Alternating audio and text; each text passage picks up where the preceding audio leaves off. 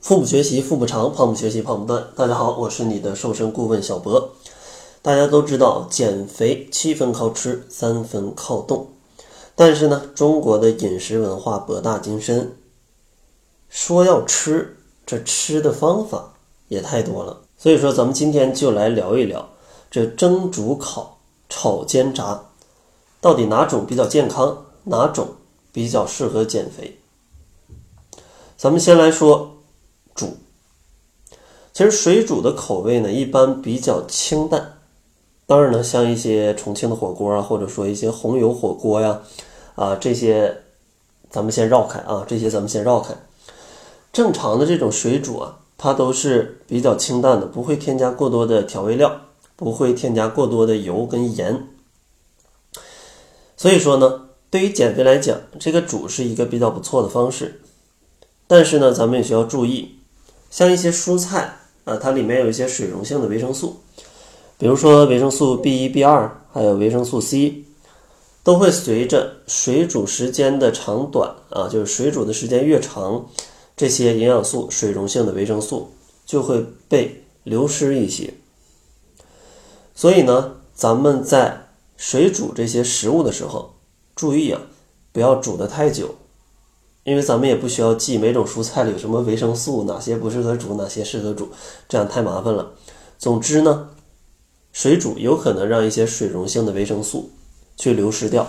所以说呢，咱们在煮一些蔬菜的时候，啊，尤其像涮火锅煮一些蔬菜，涮一会儿熟了啊，觉得它熟了可以吃了，马上夹出来吃啊，千万不要从这个火锅从头啊从头涮到尾。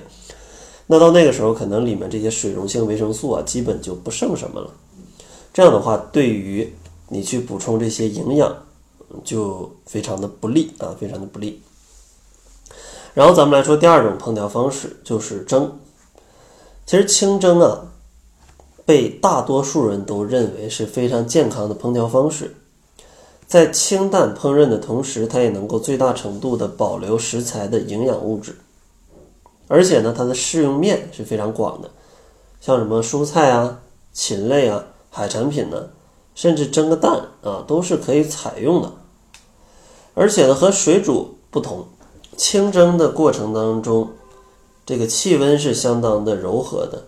像大米、面粉、玉米面，用这种清蒸的方法，它里面的营养成分可以储存在百分之九十五以上。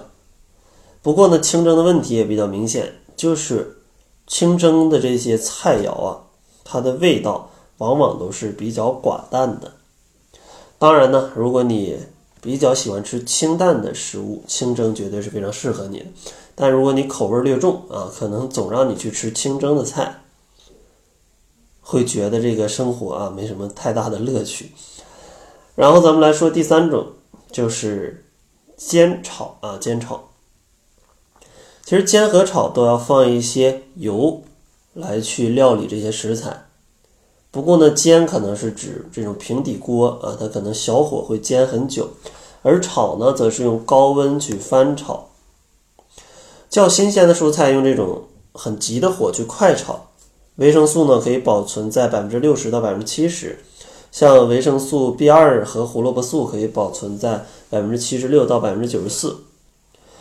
所以呢，像这种用急火快炒的方式，它对这些营养素的保护其实还是比较不错的啊，比较不错的，比你煮太长时间啊，这个营养素保存的要更好。而如果用这种温火，就是慢炒或者说慢煮，它的维生素损失的就要多了。所以说快炒啊，对于维生素的一个保存还是不错的。而且呢，快炒对于 B 族维生素。它的保留也是比较有利的，比如啊，像猪肉，咱们用急火快炒，维生素 B 一损失最少，大概为百分之十三左右。如果呢，你用这种旺火去蒸这种猪肉，维生素 B 一可能要损失百分之四十五。而如果你要去炖呢，损失的就最多，像这个猪肉里维生素 B 一可能会损失到百分之六十到百分之六十五。所以说呢，可以看出来，只要控制好煎炒的时间，咱们尽量短一些，也可以有效的去控制营养素的流失。同时呢，油温咱们最好控制在一百七到二百度，这样的话可以避免过高的温度使蛋白质变性，或者是使油脂被氧化。所以说总结下来，咱们今天说的这几种方式都是比较健康的。呃，像这种煮、蒸，然后煎炒，理论上都是比较适合减肥的。然后咱们今天就先给大家分享这几种比较适合减肥的烹调方式。明天呢，给大家再来分析一下，像油炸、还有烧烤，还有像生吃这样的一些烹调的办法，对于减肥有什么影响，或者对健康有什么影响？那好了，这就是本期节目的全部，感谢您的收听。作为您的私家瘦身顾问，很高兴为您服务。